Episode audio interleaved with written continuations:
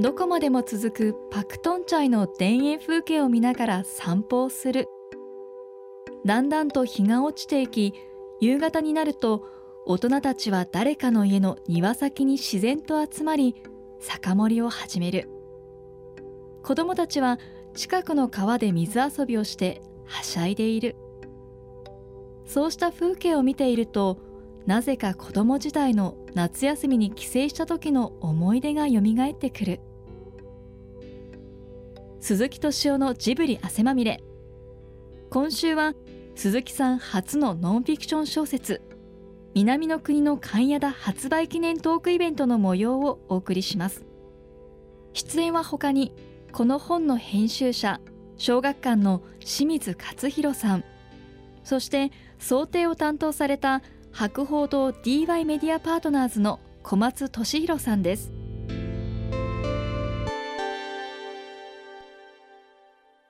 まあ、この本ってその下にノンフィクションノベルって書いてあると思うんですけれどこれどういうことかっつったら実は勘屋だっていう人は本当に実在するんですよ。でその実在する人と僕が出会ってね。でその子のことを、まあ、まとめたものなんですけれどこれでタイの話を、まあ、簡単に言うと彼にした。ひょんなことで彼女と知り合う。いろいろあって、まあ、彼女そんなにね日本にいたわけじゃなくてたった1年。ところが現代って LINE なんて便利なものが。あってそしたらね LINE が来たんですよね。帰ってから1年ぐらい経って「タイへ来てほしい」って書いてあるんだけれど大変じゃないですか、ね、タイへ行くって言ったって。というのはね彼女の家ってねご存知の方もいらっしゃるかもしれないけれどバンコクから車だと。6時間。そうするとね何ていうんですか。東京から、まあ、羽田からタイへ行くのに大体7時間ぐらい。で行くでしょ。そしたらそこにすぐ車が待ってるんですよ。これで行くでしょ。6時間。そうすると計最低見積もっても13時間。車にねずっと動かないままで僕ね告白をしますとっていうのかそういうこともいろいろなところで言っちゃってるんですけど腰が悪いんですよ。そう13時間も乗ったら自分は一体どうなるんだろうっていう。ところがその彼女の住んでるとこまで行ってみたら普段僕はすぐ腰が痛くなるはずなのに彼女に出会えた喜びも再会できた喜びもあるんだけどそれだけじゃない。まあ朝出てね夜着いたんですけれど空気が全然違うんですよね。田舎だってこともあるんですけれど。で彼なんかもよくね彼もそうだけれど。そのパクトンチャイっていうところへ行くと美味しいんですよ空気が。でそれだけじゃない。空を見上げれば星満点でしょ？星が見える。そうたったそれだけなのになんかね自分の体が浄化されていくんですよね。これでそんな話を彼にしてて。ね。で彼は途中からなんですけれどその前に最初にね彼女のとこ行く時に一緒に行ってくれたのがこの小松君っていうデザイナーなんですけどこれで一緒に行った時にねまあある男の子にね何しろ僕ら日本語しかできないから通訳。そしたらその男の子が日本人とタイ人のハーフ。でその男の子にねが結構いい男なんですよ。これでね当然カナダとの通訳やってもらうでしょ。これでまあ喋ってたんだけれど僕は見逃さなかったんですね。で何をかって言ったらね勘屋田を見る彼の目。一目惚れでしたね。これでたった一日だけ、まあ、彼女は本当に喜んでくれてその日がね再び鈴木さんに会えるとは思わなかったっていうんで本当に心の底から喜んでくれたんだけれどとはいえ許された時間はたった1日。これでまあホテルへ戻ってで次の日一日過ごしてでその次の日にはもうね日本へ帰るっていうそういう予定だったんですよ。そしたらその間に通訳してくれたのは全部その男の子。これでねそのね彼女と別れた後実は僕は彼にね頼んじゃうん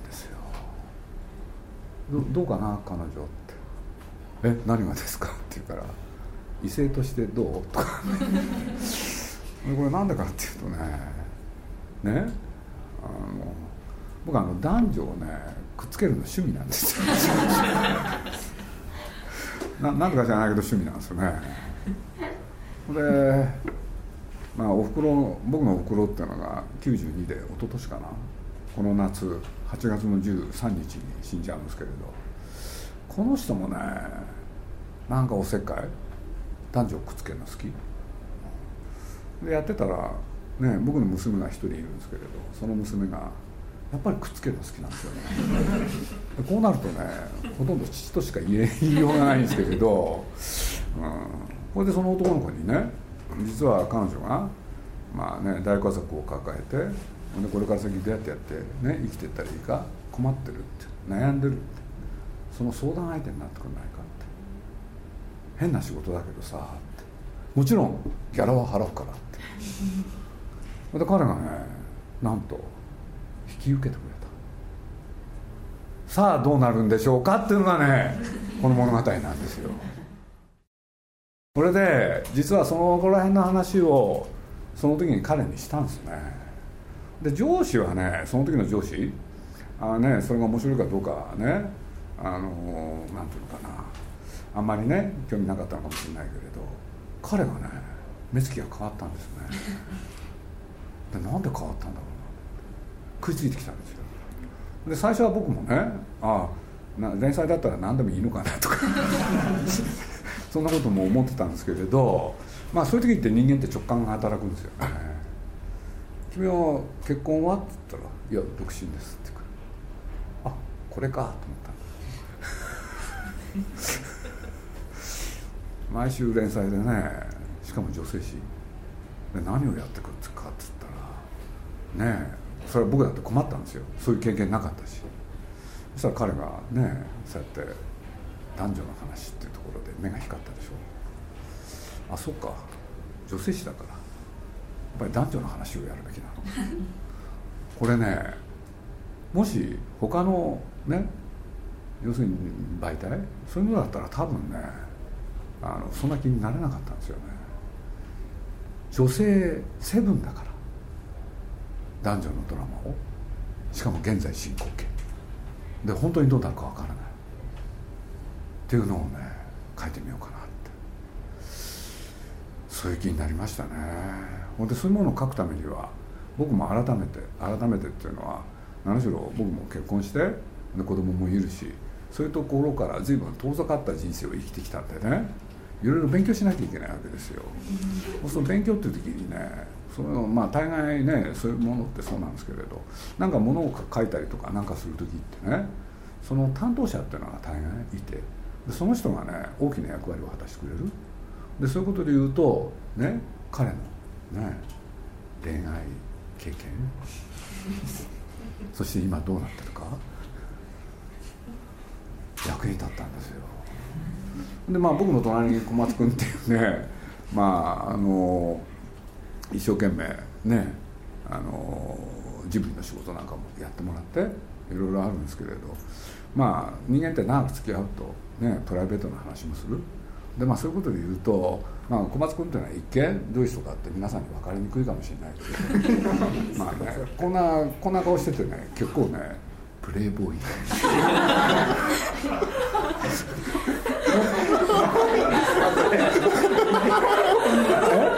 この場で言う。いやいや関係あるんだよ。関係あるんだよ。ね俺でいろいろねまあそういうことにもそんなにあの関心を僕は示したわけでもないんだけれど何しろこの本を書くにあたっては僕は勉強しなきゃいけないんでね。これでねまあちょっと立ち入ったことをいろいろ聞いていくとねそうするとねまあ結構そういう話が嫌いじゃなくていろんなケースについていろいろ話をしてくれて。で一方まあ2人のタイプってこれ皆さん分かりますかね？どっちが真面目に見えます？あ正解。こっちが真面目なんですよ。でこっちはねプレイボーイ。でもね現代の真面目な人はねただただ真面目じゃないですね。いろいろやってましたね。ね。そうですね。これでまあなんていうのかな。勘屋だっていう人はねその彼女の最大の特徴。媚びを売らないこれむちゃくちゃ特徴なんですね。ニコリともしないんですよね。愛想もない。これってね日本の女性だとなかなかいないんですよね。カナダってどういうことなの？まあでもあの外見は相当な美人ですよね。パッと見。僕もそこに惹かれました。けれど？けれど、まあ、まあ美人だったら普通愛想いいかなっていう普通の日本人だったら、まあ、街角歩いててすごい笑顔で あの美人だったら歩いてくると思うんですけど美人なのにものすごい威圧感があるっていうか人を寄せつけないっていうなんかオーラがあるからなんかこう近寄りがたい感じは一見ありますよね、最初会った時になかなか笑ってくれなかったみたいな感じがそうですよねあとなんか本能的になんかあんま人のことを信用してないみたいな警戒してるっていう警戒ですよね。警戒心が強いんだ、まあ、てなことをねちょっと説明では入れてあるんですよ。ほんで連載を始めたでしょ。そしたら清水君もね自ら率先して僕も会ってみたいっていうから。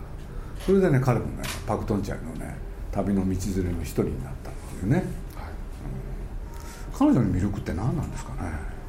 何かを信じてすごく自分なんかまっすぐ生きてるっていうところがなんか僕は結構うだうだ悩んじゃったりするんでだからそういうなんかまっすぐ自分のことを信じて生きていけるっていうところがあこういう人がいるんだっていうようなことを思ってこういう人になれるんだ。もしかしたらなれるかもしれないしなれないかもしれないけどこういう人がいるってことはなんか僕の人生の中で心強いなっていうのがあってそこが僕は魅力かなっていう。まあ、とにかく会ってすぐ分かったんだけれど彼女にとって一番大事なのは家族だったんですよね。でその中で一番じゃあ大事な人はって聞いたらお母さん。じゃあ自分のことはって。聞いたら意味不明なんですよね彼女にとっては。分からないんですよ。私にとって大事なのは家族だって。そして母だって。ママだって。お母さん。でも自分のことがあるでしょ。って言うと通じない。いつも人のこと考えてるんだよね。しかも家族、うん、自分のことはどうでもいいです、うん、自分のことはねお留守なほったらかしなんですよ。だから実を言うとそこら辺に僕なんか興味を持っちゃったのかな。多分、うん、どういうことなんだろうと思って。一見ね彼女と出会ってその行動を見てたら一言で言うとねわがままに見えるんですよ。でもわがままって普通は自分のことだけでしょ。でも彼女そうじゃないんだよね。だから人のことを考え家族のことを考えお母さんのことを考えそんなことをしてるにもかかわらずねえみんなからわがままって言われる。か自己中だとか。だけど彼女が頑張る理由は全部家族のためなんですよ。そそれって何なのかななんてね。これでまあ僕がついてたから言っちゃうとそのパクトンチャイっていうところに行って何が起きた自分の中に何が起きたかっていうとね自分の子供時代なんですね。要するに僕は本当に子供の頃自分のお父さんとかお母さんあこうだったって。昔の日本人を思い出したんですよ。で自分の中にそうやって思ったことがねなんか書く時の動機。これでね僕の知ってた日本人ってねそういうこと言うといなくなっちゃったんですよ。だってうちの親父なんかもねそれこそ家族のため。でそれはね自分の家族だけじゃなかったんですよ。自分の実家も含めた家族。そうするとそのことをめぐってね親父とおふくろがよく揉めてたんですよ。まあ、さっきちょっとお話したようにねカナダにある男の子を紹介したでしょ？で2人は実を言うとねある種の付き合う状態になるわけ。ところがですね彼は彼はねハーフの男の子。バンコックに実はね暮らしてるんですよ。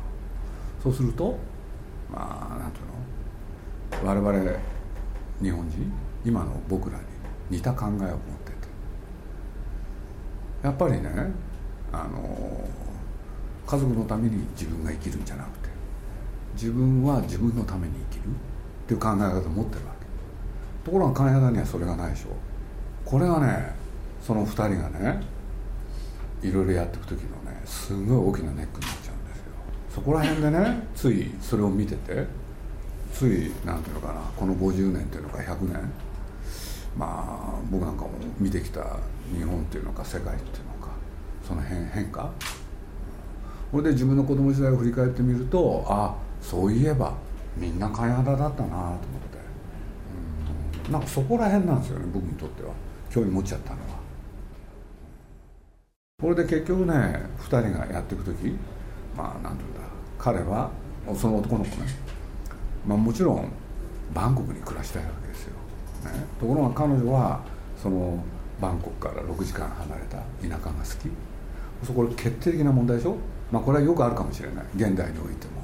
それから彼は自分のために生きたい。でも彼女は家族のためだ。これかなりね2人がねそのなんだいわゆる、ね、恋愛状態に陥ってもなかなか難しい問題だったんですよ。でそこら辺のことにねちょっと僕なんかも触れてっちゃうんですけれど彼は実はね今でこそバンコクに暮らしてるけれどそのね自分が子供の頃彼女のふるさとバクトンチャイそこからほんのちょっと離れたところで生まれた男の子だったんですよ。でそれどういうことかっていうとねお父さんは日本人なの。これで電気会社なんだけどね日本からタイへ行ってこれで工場で働いてた人なんですよ。そこでどうもね今のお母さんと知り合ってそれで彼ができるんだけどね。まあたった1ヶ月の出張、うん、そしたらそのお父さんがねその1ヶ月の中でその今の彼のお母さんを好きになったんでしょう、ね、これは彼に聞いたんだけれどその明日は日本へ帰らなきゃいけないっていう日、ね、拙い拙い英語と拙いタイ語とそして日本語で彼女に電話でプロポーズ。僕は明日日本へ帰っちゃう。今この電話に返事をしてほしい。僕と結婚しよう。で彼女はそれに答えた。でまあ一旦は日本へ帰るけれど。ね。彼はそのお父さんって僕はね聞いててあビシッてやったんだなと思ってそのプロポーズをね。2人は一緒になってその彼のお父さんとお母さんよ。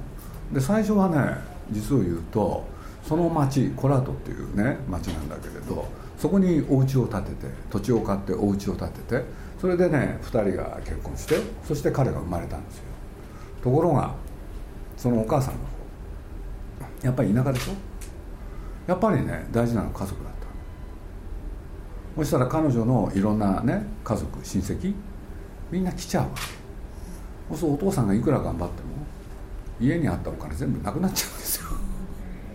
そうするとそれが原因で原因なんだけれどね多分お父さんとお母さん話し合った。ここに暮らしてたらねあの家族と一緒に暮らしていくっていうことだと。一体どうするの？で話し合った結果話し合った結果家族3人でバンコクへ逃げます。そして家族と遮断したそれがねその男の子の家だったんですよ。でそれはねその彼が僕に教えてくれました、うん、一方ね彼は結局その寛永だっていうのを知り合うでしょ？そしたら一言で言うと若き日の自分のお母さんに出会ったようなもんなんだよね。これ運命っていうのはね事実は小説よりきなりっていうのか。これで結局彼はそれは親子さんにそれは幸せな日々を送ってますよ。しかしその周りの家族はいない。んですで一方金田の方はちょっとやそっとの価値じゃないんですよこの家族っていうのが。ね。我々も知り合っちゃったけれど。次から次へと出てくるわけ。現代においてもタイではタイの田舎では。全ね家族のね長女が全家族の面倒見なきゃいけないっていう不分率があるんですよ。そうすると金田はその立場なんですよ。それでね頑張っていかなきゃいけない。そうすると古い価値観だって言われればそれまでだけれど。ね。そうするとねこれね2人が付き合うに際してすんごい大きな問題になるんですよ。さあどうなるかってお話っていう まあこれは今横見なんですけどね、うん、そうするとね、まあ、さっき彼がね言ったように本当美人だしスタイルはいいしで何でもできちゃうんですよ、うん、あの運動神経もすごいしね。俺ねいろんな人が声かけてくるでしょ。僕そういうのを見ててね一緒にね旅行なんかもしたからすごく分かるんだけれど。何て言うんだ？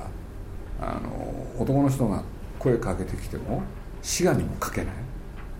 関係ないんだよね。自分にとって男性と一緒になるっていうのは家族を養うためだから。ここがポイントなんですよ。そうするとそういう女性の存在をどう思うのかなって多分皆さんの周りには多分そういう人はいませんよいないんだけれど広い世界を見渡すといっぱいいるはずなんです実は。もしかしたら多数派かもしれない。そんな女性の一人の物語なんです。でそれをね皆さんがどう読んでもらえるかはこれはもう何ていうのかなあのこんな人は嫌いだとかね そういう意見も多分あると思うんです。ただ現実日本の日本ではそういう人は少なくなったかもしれない。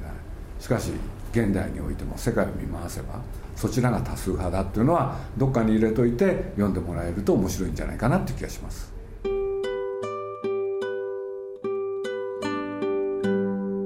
あの小松君なんかねプレイボーイだったでしょ？そしたらね階段に出会って自分の人生観変わったって言ったの。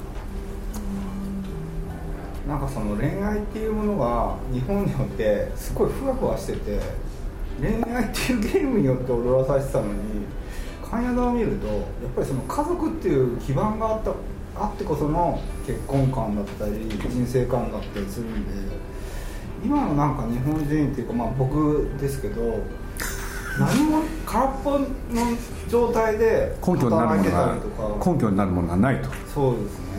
根拠がないから仕事をしてても恋愛しててもなんかふわふわしててなんか生きてる実感っていうのはいまいちこう得られないっていうか。でもそれも避けてきたんでしょ？そうですね。どうそういうところに乗り出す清水君はどうなの？僕も結構あのふわふわしてる人間だったんでやっぱそういう人そうじゃない人を目の当たりにすると結構やっぱすごくショックというか本当にいたんだっていうのがすごく感じます。顔つきが違うんだよね。何ですか彼女の魅力って。まあ、キャッチコピーを鈴木さんがこの本で考えてくださったんですけど過去を悔やまず未来を憂い今ここに来ているっていう。それも最大の魅力の一つかなっていうのは彼女ってそういうわけで大家族をこう抱えていつもピーピー言ってるわけですよ。お金もないし何もない。だけどタイってそういう国だから洪水でねいろんなところの困った人って出てくるでしょ。そうするとね自分のことほっといてねなけなしのお金と物資を送りつけたりするんですそうこれが彼との最大の喧嘩になるんです。そう彼に言わせればバンコクね。自分のこと何ともねしていないのにそんな人のことを面倒見てる時じゃないだろう。って、まあ、これは我々に近い考えだよね。でも彼女にとっては関係ないんですよ。だってじゃああの人たちはどうするんだどうするって言ったってあなた自分が困ってるんでしょって。でも関係ないんだよね。吹っ飛んじゃう人なんだよね。そこら辺をどう考えるかだよね。それで彼女がね、まあ、美人だって話にもさっきなったんだけれど。彼女が一番美しいのはいつも思うんだけれど仏教徒なんですよ。仏像を前にして祈る時の顔です。本当に美しいんですよ。そうするとね信ずるものを持ってるってのはすごいなって。そうすると僕なんか負けちゃうんですよね。そんなふうになれないのなんであんなふうになれるんだろうと思っ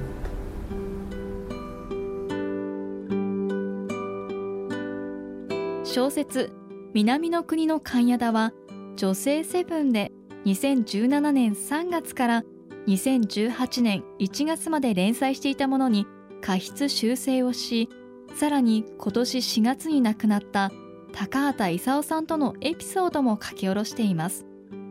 ぜひ一度手に取ってご覧ください。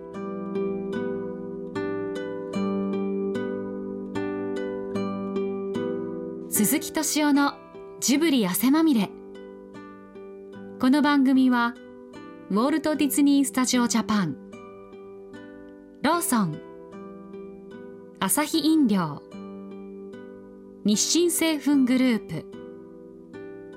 au ブルボンの提供でお送りしました。